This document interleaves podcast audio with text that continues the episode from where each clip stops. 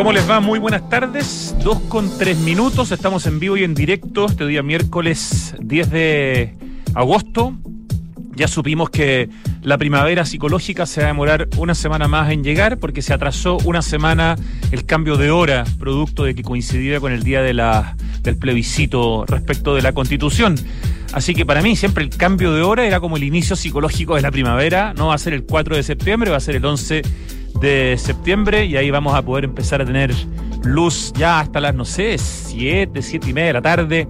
Y ahí empieza a cambiar el switch y la gente empieza a salir más y al mismo tiempo empiezan a florecer los árboles. Una maravilla. Bueno, a propósito de árboles, uno de nuestros temas principales de hoy, la primera entrevista, va a ser sobre árboles patrimoniales. Y cuando hablamos de árboles patrimoniales, no hablamos de, de cualquier cosa. Hablamos de árboles que son importantes para la, para la comunidad, para la ciudad, para, para el lugar donde están. Por ejemplo, yo me enteré preparando esta entrevista que en la Casa Central de la Universidad Católica hay un olivo que tiene una historia preciosa y eso que no es tan antiguo, debe tener, no sé, unos 30 años. Bueno, por otra parte está la palmera en la casa que habitó Bernardo Higgins en alguna parte de Santiago, o los olmos de Inés de Suárez en la comuna de Renca así como también algunos árboles patrimoniales muy importantes en el sur de Chile. Vamos a conversar por una parte con Juan Carlos Castillo Ibáñez, que es de la CONAF y que es el responsable el autor de este libro que se llama Árboles Patrimoniales de Chile, una primera aproximación. Y al mismo tiempo vamos a conversar con Catalina Vileque, o Villeque, ya nos va a contar cómo se pronuncia, que es parte, es la coordinadora de comunicaciones de Patagua, una empresa B que se dedica a la gestión integrada del agua y el territorio, y ellos acaban de publicar también, al mismo tiempo, un libro que se llama Árboles Patrimoniales Raíces de la Cuenca del Lago Yanquihue, es decir, árboles que son simbólicos, patrimoniales, potentes, ahí en la zona de Puerto Varas, Ensenada, Yanquihue, Frutillar y Puerto Octay. Creo que está súper bonito el tema. En la segunda parte del programa vamos a conversar con Carmen Cariqueo, que es la gerente de control y medio ambiente de Farabela Retail, porque tienen un, proyecto que ya está puesto en marcha, que es tremendamente interesante en términos ambientales. Se llama Dale una segunda vida a tu ropa. Y te están ofreciendo hoy día ir a Falabella, en el fondo, a, renovar, a donar y a reutilizar tu, ropa. Y es bien impresionante lo que se está haciendo con esto que se llama el taller F al mismo tiempo, hay otros ejemplos de economía circular como la alianza colaborativa que tienen con la Fundación Banco de Ropa, que ha significado donar más de 5.000 prendas. Es bien potente ese lado menos conocido que a veces no, nos vemos en las grandes empresas y hoy día lo vamos a, conocer. Pero tengo que partir em, muy inspirado por una muestra que acabo de ir a ver un ratito aquí, muy cerca de la radio además, en pleno Apoquindo, donde está el Centro Cultural de las Condes. Hay una nueva muestra que partió esta semana y que está increíble. Yo desde que vi en Vivienda y Decoración, creo el fin de semana, eh, o, en un post de Vivienda y Decoración, o en un post de Cultural de las Condes, no sé, supe que había una muestra en que había tapices y muchos originales de Alexander Calder mezclados con esculturas y pinturas de la destacadísima artista Pancha Núñez. Esta muestra se llama Vibrantes. Eh, vamos a pedirle a nuestro Lucho de streaming, solo si puede, eh, que muestre el último post que hicimos en Santiago Directo. De hecho, hicimos dos, un post y un reel. un post con un carrusel y un reel, porque la verdad que las imágenes son alucinantes. Estos 14 tapices de Calder de Alexander Calder, uno de los artistas más importantes de la historia, son de un coleccionista chileno eh, y al mismo tiempo todo el todos estos trabajos de Pancha Núñez también son de este mismo coleccionista que se llama Juan Eduardo Salinas. El asunto es que hace 50 años, la historia es increíble para, para cómo se hicieron estos tapices. En el año 72, un terremoto asoló a Nicaragua y provocó miles de muertes eh, y millares de damnificados. Frente a eso, Kitty Mayer, una filántropa y mecenas neoyorquina que había vivido en, el país centroamericano, en Honduras, perdón, en Nicaragua, eh, tras salir de, su natal Hungría, convocó a artistas de talla mundial para que produjeran obras en beneficio de los nicaragüenses. Calder, quien vivió entre 1898 y 1976, este gran artista norteamericano, se hizo eco de la convocatoria y junto a artesanos de Nicaragua y Guatemala, trabajó una serie de tapices. Son como uno podría decir como alfombras están hechas de un material parecido, no sé, no, al mimbre. Ya les voy a decir exactamente cuál es el material. Bueno, trabajaron en esta serie de tapices inspirados en sus conocidos gouache. Los gouache son como las las acuarelas como de Calder, es una técnica parecida a la acuarela. El conjunto de 14 obras, seriado y firmado por Alexander Calder, del que se hicieron 100 versiones originales, estuvo listo en 1975. Dos años después, Juan Eduardo Salinas, coleccionista chileno y que era amigo de Kitty Mayer, adquirió tres versiones de la serie. Y desde entonces, dos se han vendido por separado y una permaneció guardada hasta ahora con el fin de traspasarla a sus hijos, conformando la colección Salinas de la Piedra Humeres. Por otra parte, Salinas, que constantemente ha apoyado a distintos artistas chilenos y extranjeros, continuó incrementando su colección sumando, entre otras, la excepcional obra de la artista chilena Pancha Núñez, nacida en 1961. Entonces, aquí lo que vemos en esta muestra, que se toma todo el segundo piso prácticamente del Instituto Cultural de las Condes, es esta serie completa de Alexander Calder, estos 14 tapices que son alucinantes, con una serie de obras hartas de la Pancha Núñez. Y lo increíble es cómo conversan las dos obras de artistas tan distintos, de distintas épocas y de distintas técnicas.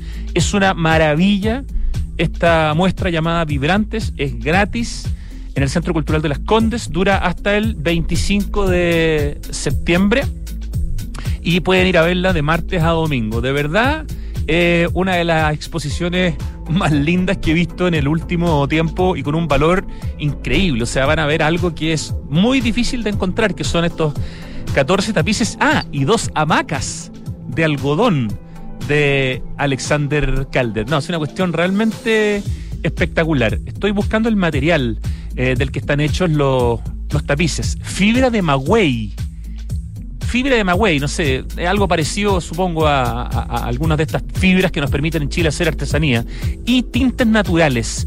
Miden la mayoría dos metros o más de dos metros por un metro cuarenta y son increíbles y son todas del año 75. Ya, esa es la, la recomendación, el imperdible, esta nueva muestra en el Centro Cultural de las Condes, gratuita, de martes a domingo, donde se junta Alexander Calder con Pancha Núñez y el resultado es una maravilla. Vamos a la música. Escuchamos a YouTube con Desire.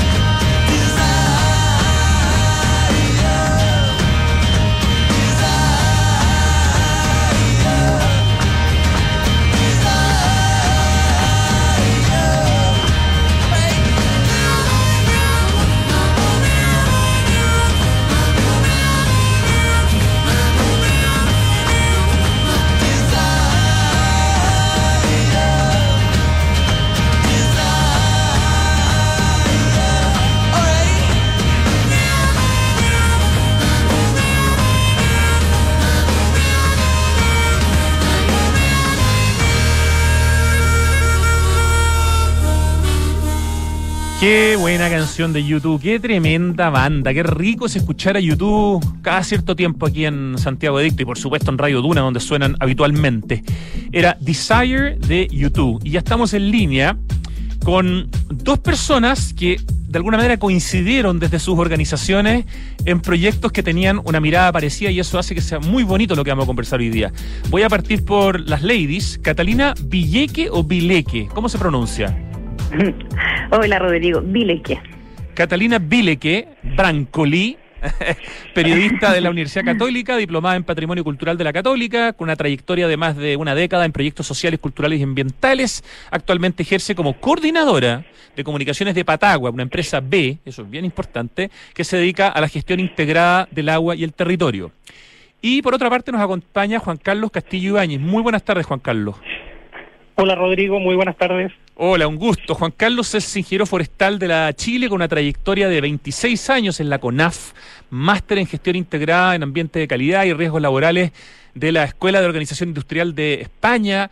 Ha tenido un montón de desafíos, eh, es coautor de libros como Semillas Forestales del Bosque Nativo y autor del libro Árboles Patrimoniales de Chile, una primera aproximación y al mismo tiempo eh, Catalina, eh, desde Patagua, están detrás de un proyecto que se llama Árboles Patrimoniales, Raíces de la Cuenca del Lago Yanquihue. Catalina, cuéntame cómo nace desde ustedes en esta mirada local, digamos, del sur de Chile, con los árboles que hay en Puerto Varas, en Ensenada, en Yanquihue, en Frutillar y en Puerto Octay, eh, el proyecto y cómo se dan cuenta que al mismo tiempo la CONAF está trabajando en algo a nivel nacional, pero que tiene que ver con este concepto que además queremos que nos expliques, de los árboles patrimoniales? Bueno, nosotros desde Patagua, este proyecto eh, lo que buscamos fue identificar de manera participativa, trabajamos en conjunto con la comunidad, de poder registrar cuáles, cuáles eran los árboles significativos para las comunidades que habitan las orillas de la cuenca del lago Ñanquihue en especial las zonas urbanas. Y este proyecto se empieza a gestar el año 2020, en plena pandemia, que todos sabemos bien lo que pasó, eh, y que nos da este año, ¿no es cierto?, aprendimos como la fragilidad y la interdependencia global que tenemos, pero por un lado siento yo que empezamos a, hablar, a valorar mucho más nuestro entorno más cercano, como que empezó a aparecer la naturaleza urbana, ¿no es cierto? Empezamos a mirar cosas que, antes no, no teníamos tiempo para verlas, quizás. Claro, o sea, el árbol que tengo en mi barrio, ¿no es cierto? El caso de los cerros islas urbanos, ¿no es cierto? Que también fue como un boom. De repente yo trabajo, vivo en Puerto Varas y tengo una linda vista a la ciudad y veo hartos, que justamente ahora lo estoy viendo, varias siluetas de árboles grandes. Por ejemplo veo unas araucarias eh, y digo, ¿cómo llegó una araucaria acá a Puerto Varas que pese a que es nativa, ¿no es cierto? ¿Cuál será la historia que hay detrás? Y empezamos a investigar y descubrimos que eh, países como Colombia, Ecuador, México tenían súper desarrollado este concepto del árbol ciudadano o el árbol patrimonial. Es decir, que relevaban, ¿no es cierto?, los beneficios sociales, culturales que nos entregaban estos árboles y los introducían en la planificación urbana de sus ciudades.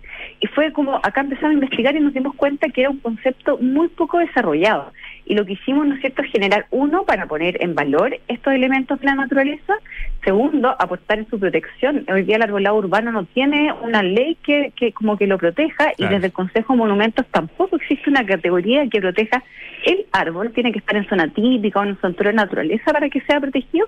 Y por último, también, qué mejor ejemplo que el árbol de demostrar que todos conocemos un poco sus beneficios ambientales, pero también todos tenemos cierto afecto o cierta historia, ¿no es cierto?, con nuestro árbol. Acá lo que queríamos nosotros poner en valor es la mirada del patrimonio mucho más amplio, más íntegro, como que en Chile somos buenos para separar que la cultura va para un lado y la naturaleza va para otro. Entonces el árbol, por ejemplo, a mí yo siento olor a boldo y me recuerda, ¿no es cierto?, mi infancia en Villarrica, que es una ciudad que tiene inmediatamente, sí, maravilloso, con los aromos me pasa a mí también. Claro ejemplo.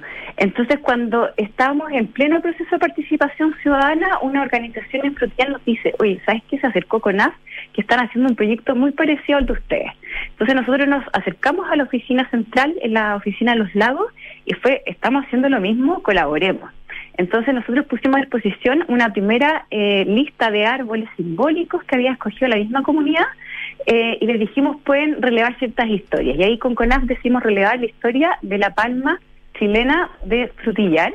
Y por otro lado, CONAF también nos prestó eh, ayuda en todo el levantamiento técnico en terreno que hicimos junto para saber el, el estado sanitario, digamos, de estos árboles. Ya, última pregunta antes de darle la palabra a Juan Carlos. Ese proyecto de ustedes, ese libro, eh, Árboles Patrimoniales, Raíces de la Cuenca del Lago Yanquihue, eh, ¿ya se puede ver en PDF? ¿Ya se puede conseguir en, en, papel? ¿En qué, ¿En qué estado está? Bueno, el, el, digamos como esto fue un proyecto que fue financiado por el Fondo del Patrimonio, el Servicio Nacional de la Cultura. Lo cerramos ahora en julio, repartimos más de mil copias de este libro a colegios, a las bibliotecas, a las organizaciones ambientales, culturales, etcétera, y prontamente lo vamos a subir a la página web de Patagua, que es patagua.cl, y van a poder encontrarse con, con estas historias de estos Ahí va a estar en PDF disponible y gratuito. Sí. Sí, gratuito. Ya, eso es súper importante. Juan Carlos, eh, ¿cómo, ¿cómo ves esta, esta coincidencia tan bonita sobre un tema que por lo menos a mí me hace sentido. Yo creo que es primera vez que en este programa donde hablamos de estos temas, hablamos de los árboles patrimoniales. Pareciera que en Chile es un tema al que quizás no lo hemos dedicado hasta ahora, eh, eh, no le hemos dado el crédito que correspondía. Y bueno, el proyecto este, este libro de, CONAF, es un, librazo donde se registraron más de 50 árboles patrimoniales de ciudades y de, pueblos. Eh, ¿Cómo nace el proyecto desde CONAF y, cómo consideras esta linda coincidencia con la gente de Patagua que estaba justamente dedicada al tema en una parte específica del sur de Chile? Eh, mira, Rodrigo, yo creo que eh, cuando hay sinergias, eh, obviamente es un cliché, pero todo se potencia eh, aunamos esfuerzos para eh, valorizar nuestros eh, árboles que están en la ciudad y pueblos y en general también los que están eh, implicados de manera natural en nuestros bosques. ya Eso es muy positivo de que estas sinergias confluyan. contarte que el, el tema está siendo llevado por muchas universidades en el territorio a nivel nacional eh, es un tema que está llegando, que se está colocando y que eh, obviamente eh, le da valor a las comunidades donde están insertas también estos árboles. Ya, en específico, nuestro trabajo empezó, bueno, hace tiempo, hace tiempo, hace muchos años, nosotros estamos entregando árboles a la comunidad, generando proyectos individuales y también proyectos más comunitarios. Y, y, y la gente de árboles los coloca pero y, y, y, no observa claramente que hay muchos árboles que son antiguos y que tienen una historia por, qué llegaron ahí, ¿ya? Entonces, en lo particular, a mí me tocó participar en varios seminarios donde se habló del tema y yo dije, qué mejor que la Corporación Nacional Forestal, una institución que está distribuida a nivel de todo el territorio, eh, sea referente y pueda tomar este tema y llevarlo y liderarlo, de cierta forma al menos con las capacidades que tiene. Y es así que nos aventuramos el año 2021 a capturar esta información en prácticamente todo el territorio nacional, donde tú bien señalaste hay alrededor de 57 historias y, y hay muchas por capturar. Hoy día contamos con la con el compromiso y el apoyo de la nueva dirección de CONAF, donde el tema le pareció muy relevante y estamos haciendo una segunda versión. Ah, qué bonito. claro, entonces estamos por ahí eh, pues, enfocándonos nuevamente en el, en, el terreno, desplegándonos y, y capturar. O sea, este es un tema que no va a terminar, no va a terminar, no va a acabar porque cada árbol que está ubicado en un lugar tiene una historia y, y, una historia que contar. Y esas historias eh, eh, muchas veces son personales, son vivencias de niñez, etcétera. Juan Carlos, y este libro en particular, Árboles Patrimoniales de Chile, una primera aproximación que ha publicado CONAF junto al Ministerio de Agricultura, si no me equivoco, ¿cierto? Así es. Eh, está, está disponible, ¿cómo se consigue? ¿Está en PDF? ¿Está en, biblioteca? ¿Se puede comprar? Porque yo creo que esto le interesa a harta gente que nos está escuchando. Es un tema muy bonito y aparte, por ejemplo, lo que ya te voy a preguntar, que son las historias de algunos árboles de Santiago, eh, dan ganas de inmediato de ir a esos lugares, de sacar fotos y de contar esa historia. Entonces, ¿cómo se consigue el libro? Mira, el, libro está disponible desde febrero de este año en, en la página web de la Corporación Nacional Forestal. Eh, se hizo una circulación eh, masiva también eh, a nivel de las diferentes plataformas online que existen, ya de redes sociales eh, pero y es disponible, o sea, es gratis, eh, es un PDF, es digital, eh, la gente lo puede bajar. Eh, está, disponible, o sea, no, hay ningún... Es fácil de, encontrar. uno se mete a la página de CONAF y ahí aparece Árboles Patrimoniales de Chile, una primera aproximación. Exactamente. Yo me fui directo eh, a la parte de Santiago, ahí hay siete historias, evidentemente no nos alcanzamos a contar todas, pero me gustaría que quizá nos contaras una que es muy antigua, que está en la comuna de Renca, y una que es mucho más nueva, pero que igual es muy bonita, que está en la Casa Central de la Católica. ¿Cuál, cuál nos quieres comentar primero? Estamos hablando de historias de, de árboles, eh, en este caso en la región metropolitana. Correcto. Mira, eh, Rodrigo, eh, voy a partir por uno que, que, que, tú lo manifestaste, lo señalaste, que tiene aproximadamente 37 años, que tiene una historia muy, muy, muy bella detrás de ella. O sea, toda la gente que ha estado en la Casa Central de la Pontificia Universidad Católica ha observado que hay un olivo hay un olivo que está ahí, lo pueden observar. Y en un patio interno, ¿cierto? En, el patio Juan Pablo II, efectivamente, en el patio Juan Pablo II.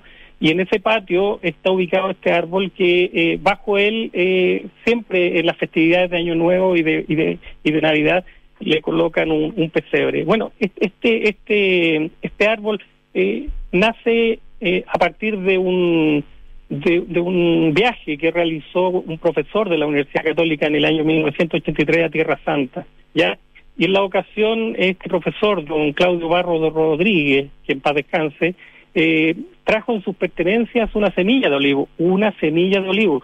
Y a partir de esa semilla, la cual generó un cultivo in vitro de célula embrionaria, eh, logró eh, generar un ejemplar que plantaron en la Casa Central de la Católica. Qué lindo. Obviamente, obviamente esto eh, fue resguardado porque eh, este ejemplar tiene una connotación tal que lo hace atractible para que muchas personas le quiten ramas, le saquen frutos, etcétera.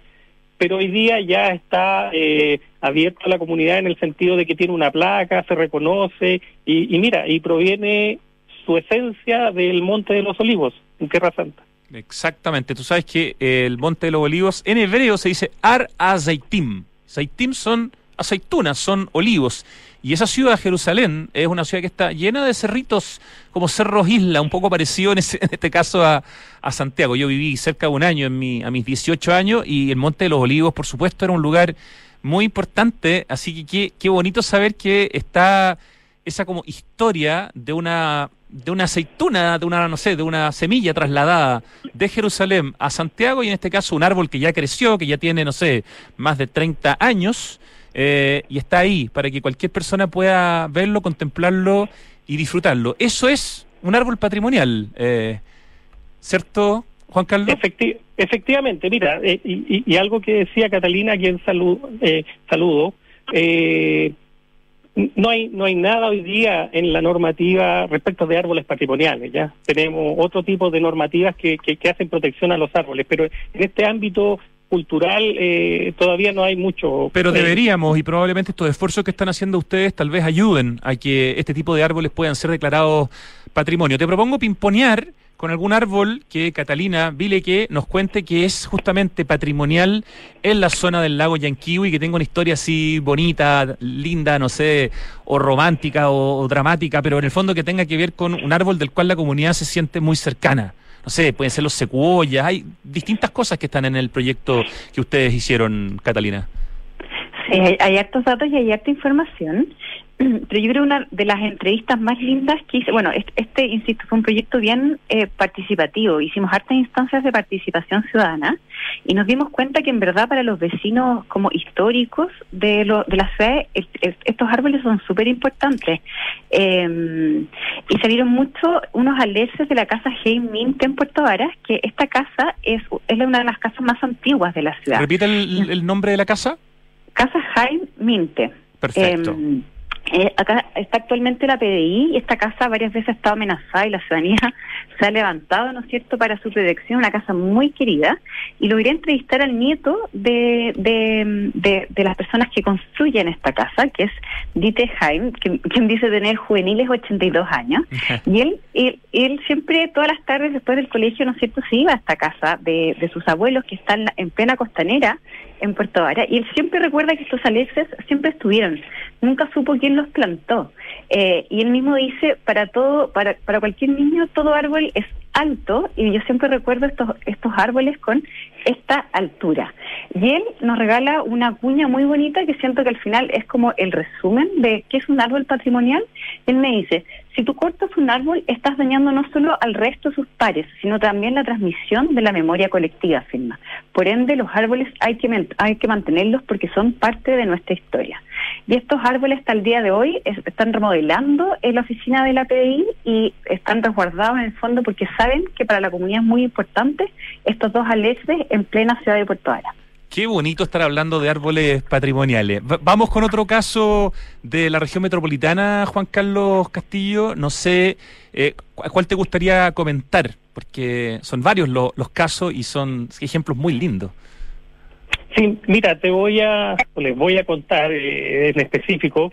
Eh, en el centro de Santiago eh, hay una casa colonial en calle Santo Domingo, número 627 y en esa, en esa casona, eh, ya restaurada hace poco, hay una palmera, la fénix canariense. Esa fénix canariense eh, fue testigo directo eh, de muchas escaramuzas a altas horas de la noche de don Bernardo Higgins, ya nuestro prócer de la patria, y, y, se escapaba él en las noches para visitar a, a, su amada Rosario, ya doña Rosario Melchora Puga y Vidaurre, eh, que le llamaban la punta de diamante, eh, ya que poseía, y esto es lo cocoso muchas veces también, eh, un busto y una pequeña cintura muy prominente.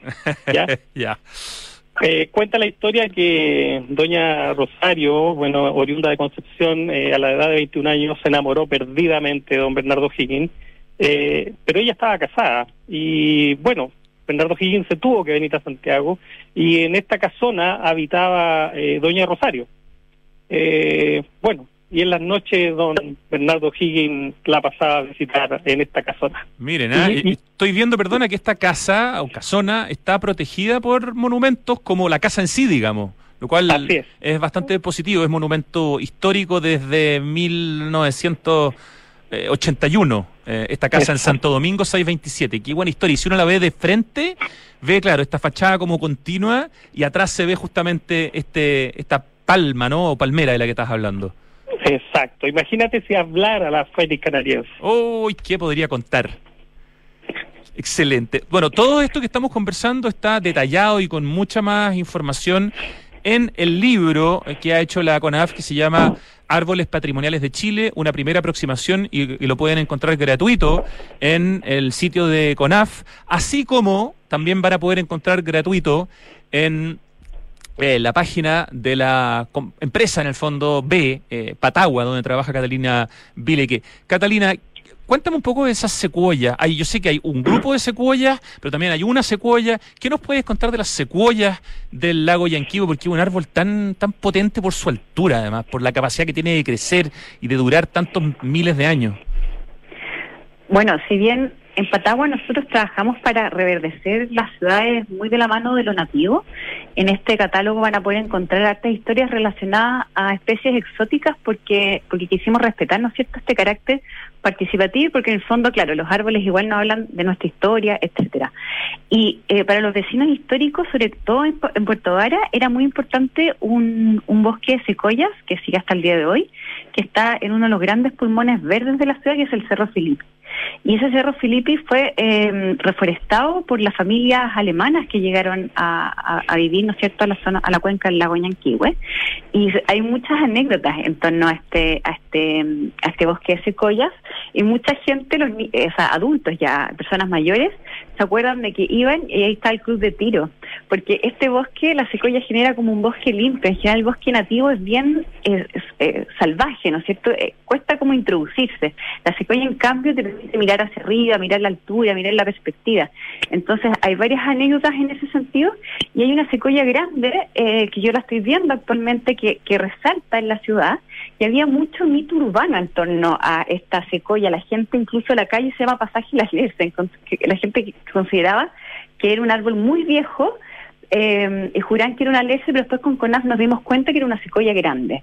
Y bueno, hay mucha información respecto a que las secoyas, ¿no es cierto?, se plantaron eh, en esta zona por el tema como la arquitectura, ¿no es cierto?, nos, genera, nos generaban vigas gigantes. Incluso se dice, ¿no es cierto?, que la iglesia de los jesuitas en Puerto Montt está hecho como con muchas vigas de secoyas también y nosotros creemos que tiene mucha relación, ¿no es cierto?, la secoya con el, con, el, con el tipo de arquitectura que se hacía, ¿no es cierto?, en cierta época.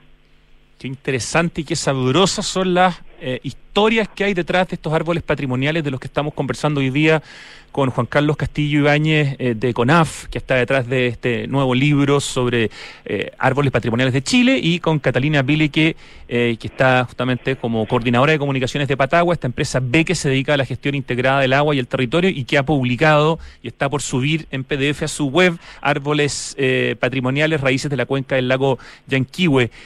¿Qué otra, ¿Qué otra anécdota podemos contar, eh, Juan Carlos, de la metropolitana? ¿Podríamos contar, por ejemplo, lo de Renca y de Inés de Suárez? Porque ahí estamos hablando de unos árboles que podrían tener muchos siglos. Efectivamente, Rodrigo, el, eh, obviamente estos son historias ya que, se cuentan, que pasan de boca en boca.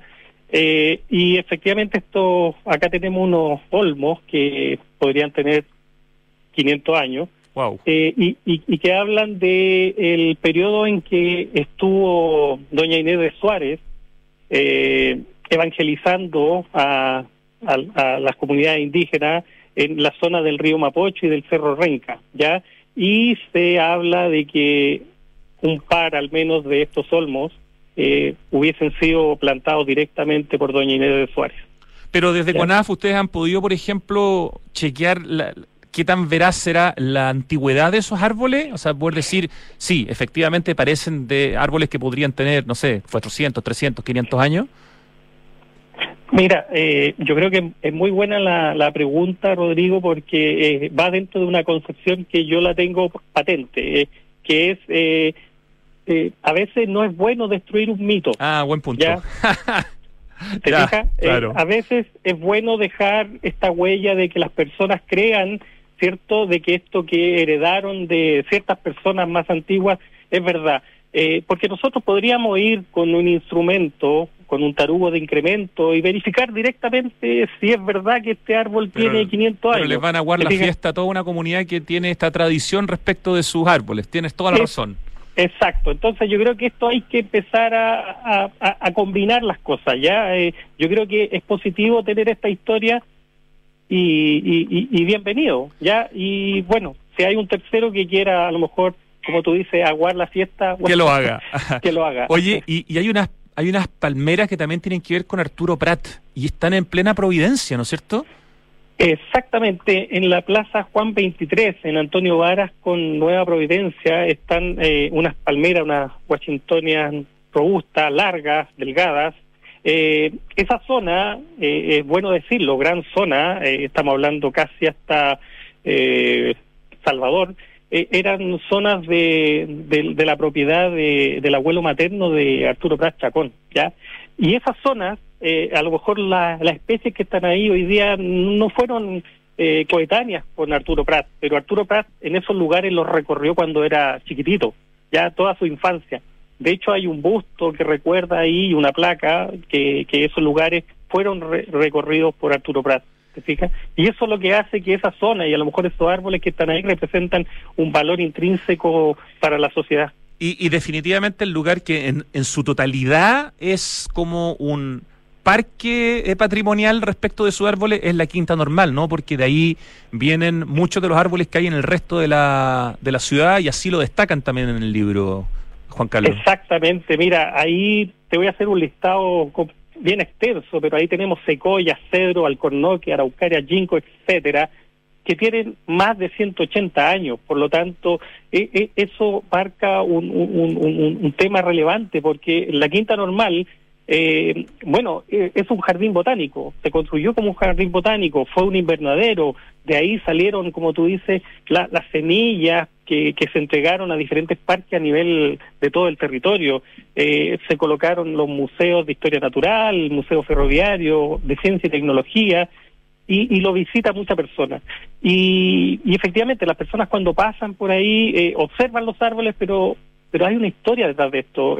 eso fue creado para el goce, para el disfrute de las personas y eso hoy día cumple un rol sustantivo. cuántas historias se contaron debajo de esos árboles y se van a seguir contando. ¿Te fijas? Sí, claro. Qué interesante. Mira, me escribe un auditor, pero que me pide que resguarde su identidad. Me dice que siendo concejal en Chiloé logró una disposición municipal que prohibió cortar o dañar cualquier árbol de más de 50 años. No fue una negociación fácil en el Consejo Municipal, pero ahí está la norma vigente y respetada pensando en, el alcalde súper ecologista que hay en Puerto Varas hoy día, que lo hemos entrevistado varias veces, eh, Catalina, quizás es algo que también se podría lograr en algunas de las comunas eh, que, están dentro del proyecto que, del libro que ustedes han publicado. Sí, bueno, una parte importante de este proyecto es hacer lo que estamos haciendo ahora junto a Juan Carlos, como difundir, ¿no es cierto?, este concepto de árbol patrimonial. Y nosotros ya nos reunimos con los alcaldes de la cuenca del lago Yanquihue, en especial, ¿no es cierto?, con, el alcalde de acá, Tomás Gárate, para poder poner esta información sobre la mesa. Aparte que es bien interesante, como nosotros hicimos este proceso de participación ciudadana, la ciudadanía tiene súper claro de cómo mantener y gestionar, ¿no es cierto?, estos árboles. Como que se quejaba mucho, por ejemplo, el tema del cableado eléctrico, que de repente hay árboles mutilados, o hay mucho miedo, por ejemplo, en torno a estos árboles, porque estamos hablando de árboles a veces más grandes, gigantes, ¿no es cierto?, de más de 50 metros. Entonces, en nuestro catálogo igual pusimos toda esa información, todas esas pistas, ¿no es cierto?, en que la ciudadanía nos iba dando para la gestión de los árboles patrimoniales y toda esta información fue entregada, ¿no es cierto?, a las autoridades locales para poder seguir poniendo en valor y proteger, ¿no es cierto?, este tipo de patrimonio. Buenísimo. Eh, se me acabó el tiempo para la conversación, pero quiero decirles que es precioso el tema, es fantástica la publicación de, estas, de estos dos libros en forma prácticamente paralela. Así que Juan Carlos Castillo de CONAF y Catalina Vileque de Patagua, muchas gracias, felicitaciones y a lograr que los árboles patrimoniales sean cada vez más reconocidos, difundidos y protegidos, pues. Así que, Juan Carlos, un millón de gracias. Gracias a ti, un abrazo grande. Muchas gracias, Catalina. Muchísimas gracias.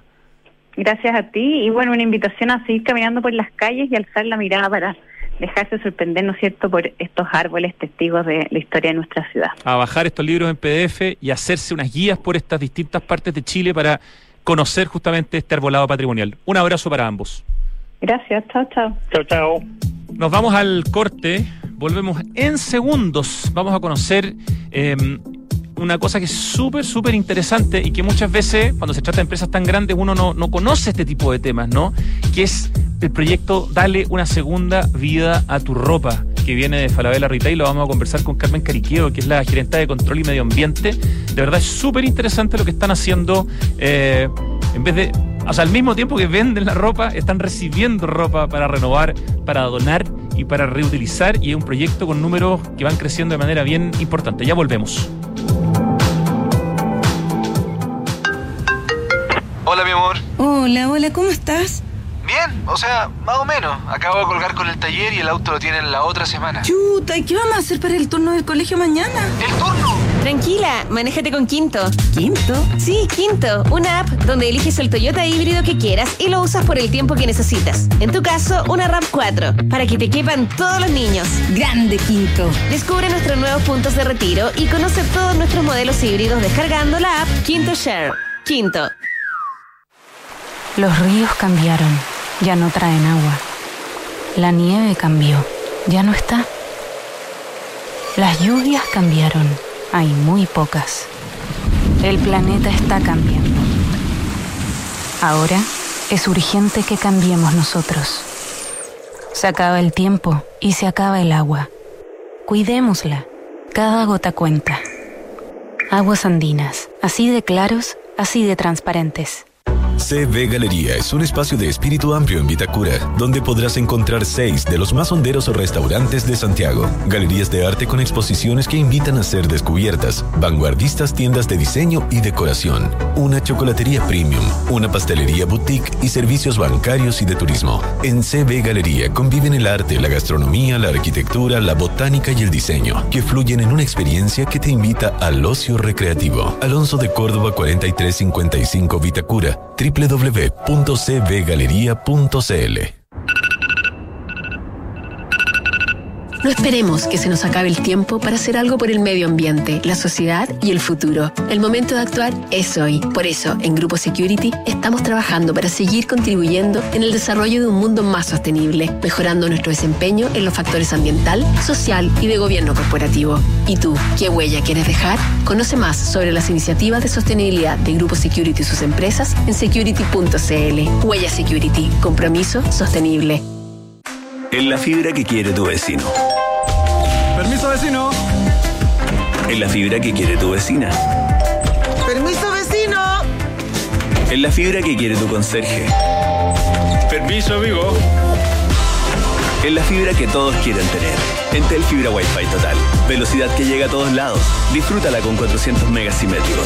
Desde 12.990 pesos por mes. Entel, contigo en todas. Sabemos que estar conectados al diseño y la ciudad es Smart Living, igual que vivir o invertir en Mirador Casona de Inmobiliaria Hexacón, un proyecto que aporta a la comunidad de la Florida tanto estéticamente como a nivel práctico. Destaca por su propuesta de singular belleza, desarrollo de espacios verdes y otros públicos y privados que acogen a las personas que lo habitan. Mirador Casona se agrega al portafolio Smart Invest by Hexacón, proyectos diseñados para invertir. Infórmate más en www www.exacon.cl.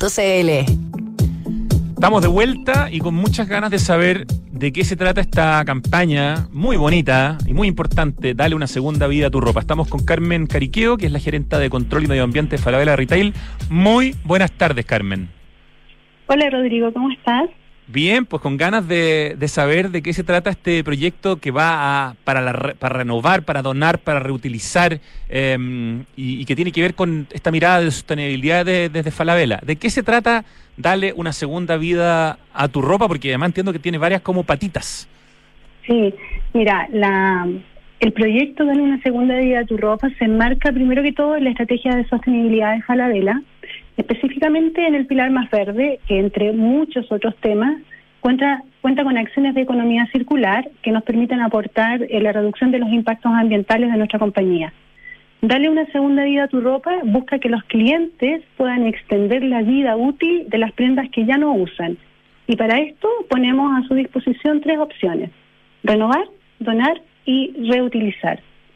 Si eh, nuestro cliente desea renovar sus prendas, tenemos Taller F, que es un espacio de creatividad pura y que permite darle un nuevo aire a las prendas y volver a ponerlos a la moda. Como te comento, Taller F es un espacio de creatividad. A mí me gusta verlo y presentarlo como un lienzo en blanco, donde tú te puedes acercar a la tienda, puedes crear una obra de arte con y en tu ropa.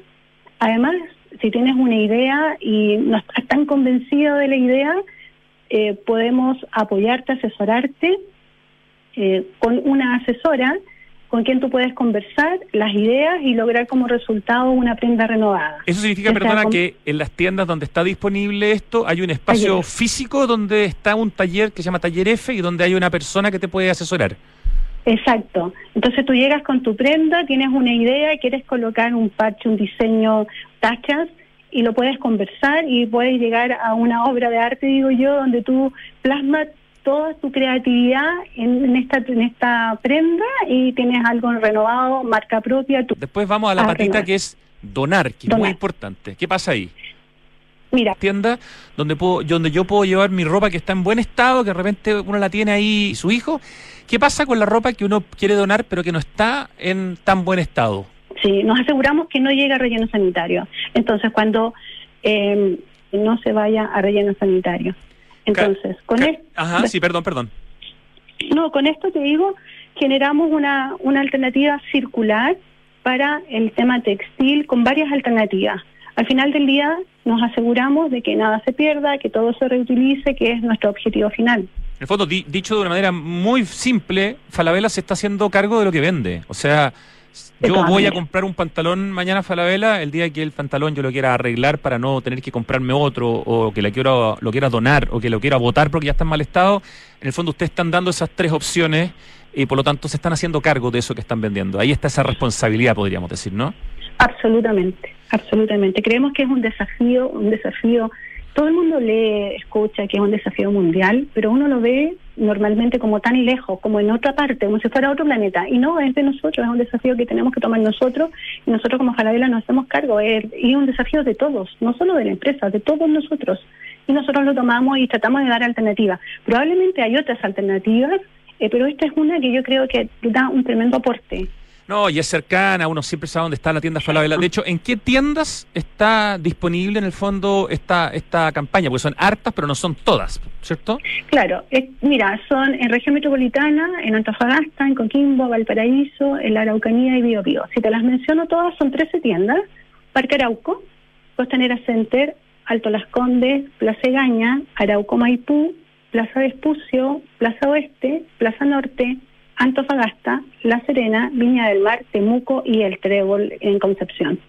Esas son las 13 tiendas que está, bueno, está todo, está Taller F, están eh, los contenedores para reciclaje, nosotros nos preocupamos de traer la, ropa desde cada una de las tiendas acá a Santiago y hacemos todo el trabajo con Rembre en el caso que se vaya a la opción de reciclaje.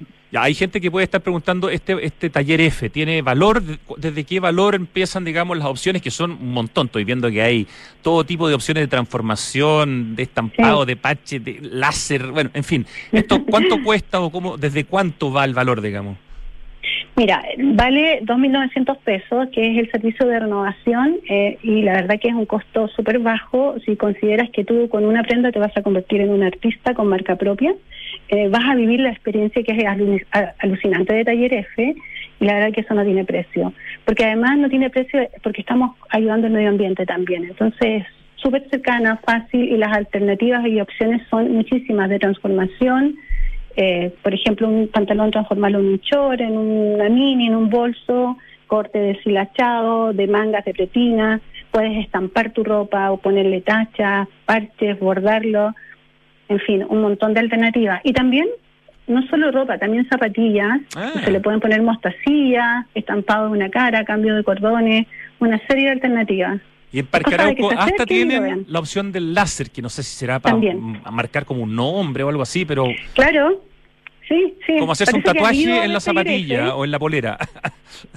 Ah. Sí, sí, también para la zapatilla y la polera, para que vayas con lo que es nombre, no sé, algún diseño creativo, sí. Excelente. Está todo ahí cercano. Me interesa, Carmen Cariqueo, que me cuentes de, otras iniciativas de economía circular que tienen, especialmente la que tiene que ver con la Fundación Banco de Ropa, porque ahí se ha hecho una cosa bien potente. Sí, mira, nosotros en economía circular la verdad que es un desafío para, para la gerencia y medio ambiente, el área de sostenibilidad, para la, compañía en general. ¿ah? Y hemos implementado una serie de proyectos de reducción de envase de embalaje, gestión de textiles, gestión de aparatos eléctricos y electrónicos, tenemos reciclaje de productos de línea blanca, camas, colchones, una gran cantidad de proyectos y específicamente en el área textil, durante el segundo semestre del año 2021 firmamos una alianza con Banco de Ropa, la Fundación Banco de Ropa, para entregar vestuario a personas en situación de vulnerabilidad y esto permitió donar más de 5.200 prendas. Wow. Y sí, durante el primer semestre de, este año hemos donado 4,8 toneladas de ropa en buen estado a más de 6.500 personas que recibieron prendas a su medida. No es que cualquier ropa, sino que lo que realmente necesitaban. Y esto, maravilla. Y esto no se queda solo en Chile, ¿no? No, no, nosotros tenemos la estrategia ambiental, la estrategia de sostenibilidad de Falabella es transversal a la región, es decir, Chile, Perú y Colombia, son iniciativas que realizamos en los tres países. Eh, y el, este último año se sumó Perú también al Banco de, Ropa, así que estamos trabajando colaborativamente con ellos. Qué maravilla. ¿Y, qué pasa con la marca Americanino, que en el fondo es una marca propia de, de Falabella en términos de, de, residuos? Ahí también se han logrado algunos números importantes. Sí, ahí con Americanino estamos trabajando con todo lo que es, bueno, jeans. Y ahí se logró un crecimiento de un, sobre un 95% en la reutilización de jeans en comparación con el año anterior, que era el año 2022. Y también el año 2020. exacto, claro, 2020. Sí. Sí. ¿Y de qué estamos eh, hablando? ¿De qué cantidad de, de, kilos de, mezclilla o de jeans aquí como para, para tener alguna magnitud? Eh, hubo más de 2.180 kilos de jeans reutilizados. Qué maravilla. Y veo por aquí que alcanzaron también la cifra de 12 millones de colgadores reciclados. Eso también es un tema bien importante, los colgadores, po. Es súper interesante porque además es un proyecto que nosotros realizamos también a, nivel regional, o sea, todo, todos los países, todos los establecimientos de Falabella, a, eh, Chile, Perú y Colombia, hacemos reciclaje de nuestros colgadores. Eh, y no es menor, ¿ah? porque significa traerlos, no sé, piensa solo en Chile las distancias que hay, desde norte a sur, traer todo los colgadores de todas nuestras tiendas acá a Santiago y acá hacer todo un proceso de reciclaje que también se, eh, se realiza, como te digo, en Perú y en Colombia. Y ya llevamos más de 12 millones de reciclaje, de colgadores reciclados y esto va a ir creciendo. ¿Y en qué se convierten estos colgadores que se reciclan? ¿Se vuelven a convertir Mira. en, en colgadores o se convierten en otra cosa? Estoy perdido. Mira, nosotros lo que hacemos es volver a convertirlos en colgadores y en algunos casos, pero también hay procesos más bien tecnológicos que hay que mezclarlos con otras cantidades de, plástico, se transforman en bolsas.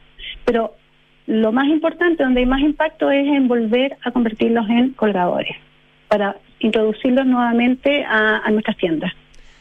Carmen, nos queda poquito tiempo, pero esta campaña que se llama Dar una segunda vida a tu ropa, más que una campaña pareciera ser que es como un desafío que va a, a quedar. O sea, se está lanzando con ese nombre ahora, pero en el fondo tengo la impresión que ustedes no van a retroceder en estos temas, por lo tanto podemos estar hablando de una campaña permanente, por decirlo de alguna forma, ¿no? De todas maneras, porque como tú lo dices, es un desafío y nosotros lo tomamos como un desafío eh, y una responsabilidad gigante, porque el mundo del textil eh, tenemos que hacernos cargo, no solo nosotros como Falabella, sino que todos, pero lo particular para nosotros es muy, muy importante. Eh, por lo mismo, lo vamos a dejar como un proyecto a largo plazo, eso es lo que esperamos. Se lanzó este recién este 4 de agosto, así es que invitamos a todos para que vayan a las tiendas y, y en conjunto eh, podamos gestionar y darle una segunda vida a tu ropa. Renovar, donar y reutilizar. Carmen Cariqueo, gerente de control y medio ambiente de Falabella Retail, muchísimas gracias por contarnos parte de la estrategia de sostenibilidad que tiene esta gran compañía chilena. Te mandamos un gran abrazo desde Radio Duna. Que estés muy bien, muchas gracias. Gracias, Carmen. Vamos a ese momento que remata Santiago Adicto, el momento del acertijo musical. Ya, esta canción es muy conocida, pero ¿cómo se llama y quién la canta? Bueno, eso es otro problema. Oye, voy a repetir lo que conté ayer, que me encantó saber que Instagram es la aplicación más usada por los chilenos durante el primer semestre de 2022.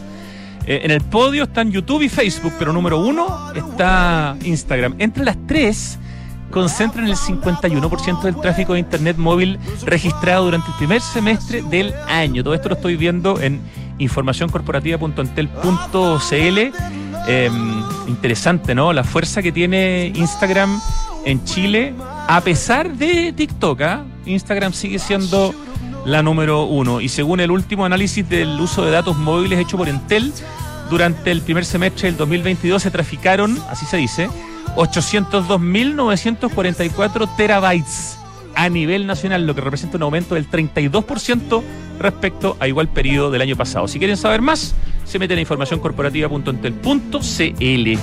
Oye, muy buena noticia este quinto share, esta aplicación de Toyota, donde tú puedes elegir el Toyota que quieras para usarlo por el tiempo que necesitas. Descubre tanto los puntos de retiro como los modelos híbridos, que son varios que tiene Toyota para arrendar por una hora, por dos horas, por un día, por dos días, etcétera, descargando la aplicación Quinto con K, Quinto Share. Y elige tu nuevo departamento en hexacon.cl de acuerdo a tus gustos y a tus necesidades. También vas a encontrar un simulador de crédito hipotecario, una herramienta clave si estás cotizando. En hexacon.cl además tienen un blog, le ponen slash blog y ahí hay muy bonitos temas y bien tratados sobre arquitectura, ciudad, interiorismo, mundo inmobiliario, etcétera. Oye, estaba escuchando la canción a ver si lograba captar algo. ¿Cuánto te demoras en la ducha? Con solo tres minutos es suficiente. Llevamos 13 años continuos de megasequía en Chile. El cambio climático llegó para quedarse, por lo que debemos tomar conciencia y actuar ahora. Sí, el clima en el mundo cambió. Ahora es urgente que cambiemos nosotros. Cuidemos el agua, cada gota, cada esfuerzo cuenta. Aguas andinas. Qué buena canción, tremendo lento. Oye, se ve Galería, un espacio amplio, no, de espíritu amplio, bueno, también amplio, porque tiene una arquitectura exquisita, en Vitacura, donde encuentras seis de los más honderos restaurantes de Santiago, galerías de arte, una pastelería boutique, tiendas de diseño súper vanguardistas, decoración, gastronomía deliciosa y diversos servicios. Un lugar donde el arte está integrado a la arquitectura de manera brutalmente hermosa, tanto en proyectos permanentes como en proyectos transitorios, exposiciones que duran más que exposiciones. El arte como que circula por CB Galería. Es súper lindo lo que hacen. Alonso de Córdoba, 4355 Vitacura, www.cbgalería.cl. Oye, no esperemos a que sea demasiado tarde. El momento de actuar es ahora. Por eso, Grupo Security y sus empresas están trabajando para seguir contribuyendo a un mundo más sostenible. Y tú, ya sabes, ¿qué huella quieres dejar? Huella Security. Compromiso sostenible. Y te invitamos a mantener tu cuenta al día y a conservar el beneficio de la ley que subsidia las deudas generadas en pandemia entre marzo 2020 y diciembre de 2021. Desde este mes de agosto será aplicado automáticamente en la boleta de los beneficiarios que cumplan los requisitos. Toda la información está en enel.cl. Chuta, no sé quién canta. Uy, me están soplando y lo acabo de ver en mi WhatsApp. Espérate. Pucha, ya. No. Ya, sí, solamente. Yo sé que es como. Hay. Es como. Got the blues, I still got the blues. Eh, solo falta. Eh, I still. I still got the blues. ¿Falta más que eso? I still got the blues. Ya, mira, voy a decir el nombre, a ver si está bien, pero me lo soplaron por WhatsApp y miré sin querer. Gary Moore. No le habría chuntado ni en, pero nunca. Así que hoy día con Torpedo, Glam Blusero, no, y esta canción es una maravilla. Eh, amigo Claudio, que si me estás escuchando, gracias por haberme soplado, pero igual me voy a sacar mala nota. Richie, ¿qué nota me pones? Un cuatrito. Gracias Claudio por salvarme del rojo. Me voy con un 4. No voy a decir el apellido, pero estoy seguro que Lucho, que Lucho digo, bueno, que Richie entiende perfectamente lo que estamos hablando. Grande, Claudito. 3 de la tarde con 5 minutos, se acaba Santiago Adicto. Gracias, Richie querido, Lucho Cruces en el streaming, Francesca Raíz en la producción, equipo digital de Radio Duna, Pitu Rodríguez en la dirección. Y ahora llega, Tardes Duna, hasta mañana.